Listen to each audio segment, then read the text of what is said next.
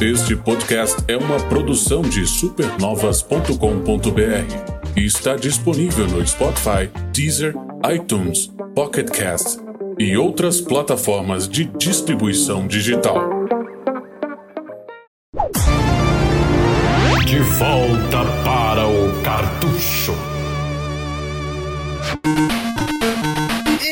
Ritmo de Joking Paul que a gente está de volta para o cartucho. Falar de uns jogos que, inclusive, já abro aqui uma história curta que eu tenho para falar para André, que ele pode saber. Esse é um jogo de, de, que me causa muita raiva, que é Eita. um jogo que talvez causou o meu vício em videogames. Sabe por quê? Hã? Em época em que eu usava Atari, Atari e só Atari, eu ia na casa da minha, da minha prima já bem mais velha, já adolescente, né? E eu pirralho lá. E tinha essa máquina alienígena chamada Master System e rodando essa porra desse jogo. E ela não deixava jogar, então virou meu trauma de vida. E com essa, e com essa música que entra na cabeça do cara que nem chiclete. É, então, com isso, às vezes quando a pessoa fala em jogo de plataforma icônico, uhum. olha, se, periga, se perigar, não entra de cara Super Mario na minha cabeça, não. Entra é. Alex Kidd, com aquelas cores todas fortes, assim, brilhantes, que me causaram vontade de tacar fogo na minha prima. Mas é isso aí, depois mesmo. Vou falar um pouco desse jogo, então. Ele, ele, ele é um, eu digo assim, é, ele é quase um, um Top Gear do, do Master System, assim. É, ele, no Brasil, ele tem uma popularidade enorme, muita gente adora, algumas pessoas odeiam por causa da dificuldade dele, né? Mas ele, ele, tá, ele tá no coração, por quê? Porque, grande parte, porque ele veio na memória do Master System 2 aqui no Brasil, né? Então, uhum. uh, foi um jogo que muita gente tinha, né, cara? Tá ligado? O videogame tinha Alex Kidd ali dentro se o cartucho não, não, não pegava, era Alex Kidd que ia aparecer na tela, sabe? Então essa musiquinha, essa coisa e tal, ele tá. Ele ficou bem incrustado, assim. E eu te digo, o meu Master System não tinha na memória, mas eu gostei tanto desse jogo que eu tinha o cartucho dele, tenho até hoje no meu, no meu instante. Né?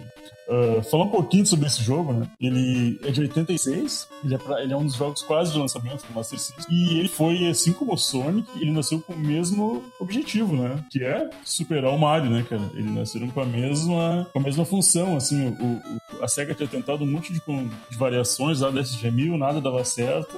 E tinha o projeto do Master System, que seria um console razoavelmente mais potente que o Nintendinho, que, que dominava o mercado de forma avassaladora, né? E daí chegou na mesa do Kotaro Hayashida a famosa missão, né? Olha, cara, precisa de alguma coisa que espere o Super Mario Bros 1, no caso, né? Na época e tal. E saiu esse jogo que eu acho ele totalmente diferente do Mario, sabe? Assim, tentar fazer um, uma correlação entre eles é, é, muito, é muito difícil, porque o, as próprias. O, se a gente for analisar ponto a ponto, assim, é um, uh, uh, ele tem um. Digamos, o Mario mata as pessoas pulando em cima, o Alex dá soco. Alex Esse jogo, na verdade, me lembra mais os Mickeys da Capcom no Super Nintendo por causa dos quadradinhos que destrói do que Mario, propriamente. Pois é, não, e falando assim que eu até já sendo um pouco polêmico, eu considero Alex Kidd Miracle World esse melhor do que Super Mario Bros 1 até. Olha a polêmica. Hum. Mas eu acho assim, ele foi lançado um ano depois do Super Mario Bros 1. Hum. E eu acredito que ele é, é, tão mais complexo que o primeiro Mario. O Mario, por ter seguido antes, ele tem o conceito de ser mais revolucionário. Mas é tanta coisa a mais que esse jogo tem. Quem não lembra, dentro das coisas que se destrói, pegando o saquinho de dinheiro, tu tem que administrar esse dinheiro comprando itens, né? Isso. Você lembra disso, nas lojinhas, né? Eu já tinha um gerenciamento, uma camada mais, né? Negócio. Exatamente, porque o, o, o Kotaro Hayashida, ele, era, ele adorava RPG, sabe? E ele queria colocar o máximo possível dentro de um jogo de plataforma, uhum. mantendo ele como um jogo de plataforma. Né? Então tu não usa só uma administração de itens que envolve magia, sair voando e coisas assim. E ele não é a mesma pessoa responsável pelo Wonderboy. Uh, poxa, não tenho certeza agora, Desculpa. Porque aquele jogo lá faz isso com força, né, também. é, um dia ainda, um dia o Wonderboy vai receber a vez dele. Franquia maravilhosa que tá até retornando, de certa forma, o Wonderboy. Né? Isso. Mas é. outra coisa, outros detalhes, tu usa veículos em Alex Kidd, né? O, uh, o helicóptero e a, e a lancha, o helicóptero, eu acho incrível a forma como a jogabilidade de helicóptero se dá com tu pedalando e agindo com relação à gravidade, assim, eu acho espetacular. Uh, os níveis, eles não são uh, exatamente assim, ida de esquerda, da esquerda para direita. Uhum. Ele envolve alguns momentos os castelos que tem que ir voltar. Não vou dizer Metroidvania, porque é um exagero, mas lembra um pouco.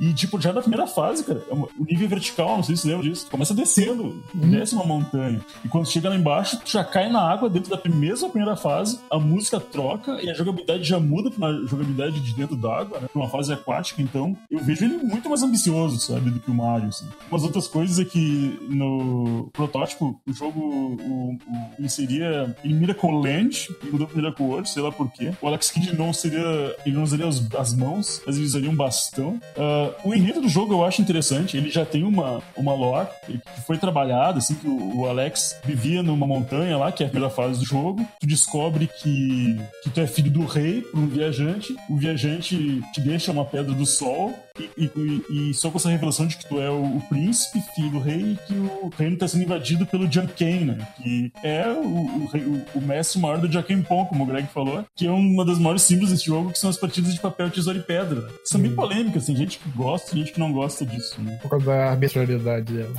Isso, na verdade, uh, uh, o padrão se repete, né? Então, se na primeira vez que jogar tu anotar, uhum. tu já na segunda vez tu vai saber. Daí, Pelo menos, é. Isso, quanto isso pode ser chato ou não, depende de cada um. Na época eu acho que era aceitável. Hoje já não é tanto, né? Inclusive, um dos itens que tu adquire no jogo é uma pedra capaz de ler a mente dos inimigos, né? E daí, ah, durante a, ah, os chefes, uh, fica o balãozinho em cima do chefe trocando, assim, enquanto o chefe se decide. Eu acho genial isso. Contribua com a partir de R$ reais para manter o projeto vivo e receber conteúdo exclusivo, como podcasts adicionais. O maior defeito desse jogo, na minha opinião, é a dificuldade e isso muitas vezes ligado à, jogabilidade dele. O Alex Kidd é extremamente sensível e ele não tem o, o digamos assim, a, a, sutileza que o Mario tinha. Eu posso garantir isso, assim. Ele, ele demora para que tu pegue o estilo e, e tu soma isso ao fato de que, digamos, o Mario tem uma segunda chance, né? Que é caracterizada pelo cogumelo, né? Ou então o, o Sonic com os rings, né? Que tu perde o ring. O Alex Kidd não, cara. O primeiro dano é morte. Ele é assim Então isso pode ser um pouco frustrante para as primeiras vezes que tu for jogar. Ele é bem mais difícil que o primeiro Mario, vamos dizer assim. Principalmente porque no final do jogo tem um puzzle que todo mundo só, só sabia a resposta dele porque tinha em tudo que é revista da época, sabe? A própria Tectoy divulgava em panfletos, porque senão ninguém passava. Tu tem que traduzir a Pedra da Lua e, pra e a forma de tu traduzir aquilo é lendo da direita pra esquerda, de cima para baixo, que é a forma como se lê um texto em japonês. Né? Tipo, tri normal uma criança dos anos 80 conseguir fazer isso, né? Então, uh, infelizmente, isso enfraquecia. Muita gente que teve não conseguiu zerar ele por causa disso. Uh, apesar de os gráficos dele são lindos uh, e ele tinha apenas um megabit. isso é incrível, assim. inclusive, ele recebeu aquele selo de Golden Cartridge que o Master System tinha na época, né? apesar de ser só um megabit, mas é porque na época no Japão ainda o Master System comercializava muito jogo em cartão, né? Então isso, isso é interessante. Os itens do jogo, eles têm que ser usados com sabedoria eles têm praticamente um momento certo, ou melhor, para ser utilizado. Então, como eu falei, a, a, chance de ter que jogar várias vezes o jogo para aprender o lugar certo, para ter economizar o item, saber utilizar, acaba, ao mesmo tempo que favorece o replay, favorece também o de frustração, né? Uh, a trilha sonora é do Tokuhiko Abo, que é um dos, pra quem é fã da SEGA, sabe muito bem que esse cara fez a maioria das trilhas da época, né? O famoso Bo, e que elas são memoráveis até hoje. Foi, foi reaproveitada em algumas sequências do jogo e tal. O... Inclusive tem uma coisa muito interessante que em 2009 o Alex Kidd recebeu um álbum de música, né?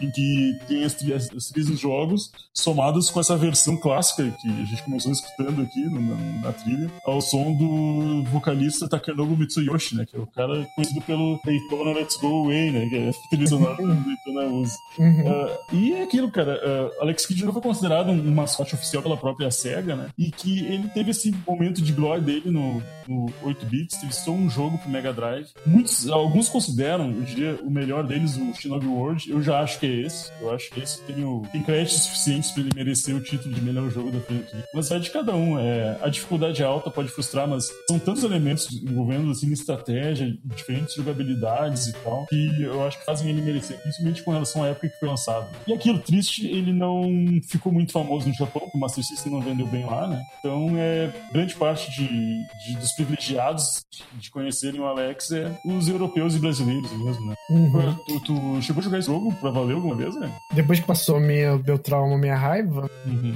aí sim, joguei. Só que ele, nesse meio tempo, meu amor já tinha sido preenchido por outro jogo de memória também, que foi o Sonic do Master System. Ah, tá, mas tu gosta do Alex Mark Wars? Meio que concorda com as coisas que eu Eu falei? gosto desse aí. Sim, sim. Tudo que você falou eu gosto. Eu gosto desse. Os outros eu acho meio esquisitos, aqueles sprites gigantes e sei lá, não sei. Porque o charme dele pra mim mora nesse Ele modo. superou mesmo. É. E aí essa afirmação de que ele superou o Super Mario Bros. 1, claro. Eu não. Como eu não joguei ele todo, né? Eu não, não pude consumir o design level de fases dele todos, assim, mas eu. Já que você falou agora, acabando aqui, eu vou lá pegar. Esse jogo dura como mais ou menos, mais ou menos quanto tempo? Caraca, depende, tu vai usar Save State ou não. Pro Jokenpon, É certamente, difícil, o resto não.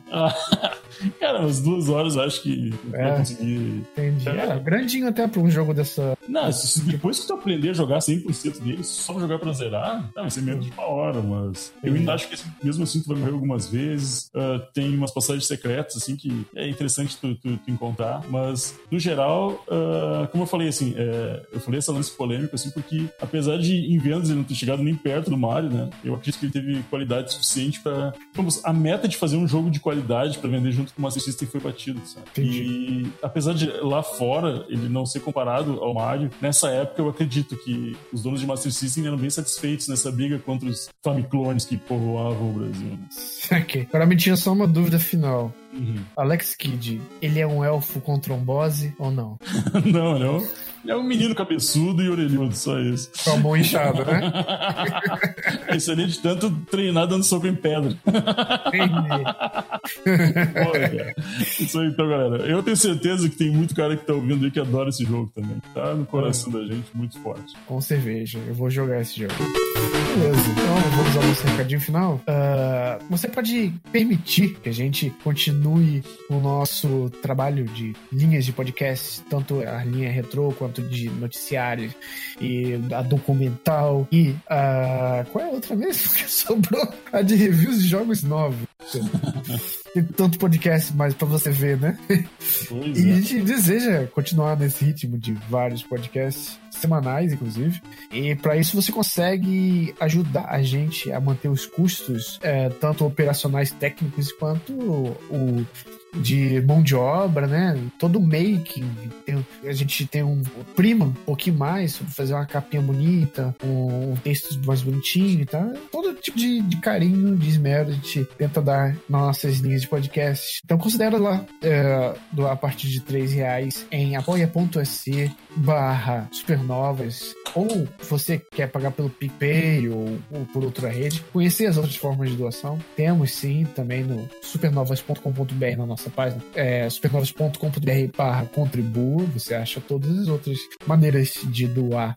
E para terminar, se você quer construir, fazer parte de nossa comunidade, não só retro gamer, conhecendo outros amiguinhos que também jogam, que tem a mão inchada como o Alex Kidd eh, e orelhas pontudas, você pode acessar o nosso servidor do Discord. Para isso, você acha o convite no nosso post do podcast no nosso site supernovas.com.br. Na verdade, o convite está em todos os posts de todos os podcasts. Entra lá que você vai ter a oportunidade de fazer novas amizades e conversar com a gente também. Por que não? Dar um palpite para novas edições. E se você não pode doar dessa vez, não tem problema. É, deixa um comentário aí no post. Tá achando do podcast? O que, que você acha de Lex Kid? Marcou sua infância? E aí? Tinha raiva quando não funcionava? E é o, o seu cartucho e aí vinha o Lex Kid? Era isso mesmo que jogar? Aguento no mais. nosso- Isso, com certeza. Isso aí então, galera. Isso aí, até a próxima. Gostou do nosso podcast e quer ver seus jogos favoritos aqui? Quer compartilhar alguma história ou sugestão? Manda um e-mail pra gente no contato arroba supernovas.com.br. Temos também Instagram e Twitter, que é o supernovascast. Este podcast é apresentado por Romulo de Araújo e André Rochel, edição Romulo de Araújo e voiceover Gabriel Ruggiero.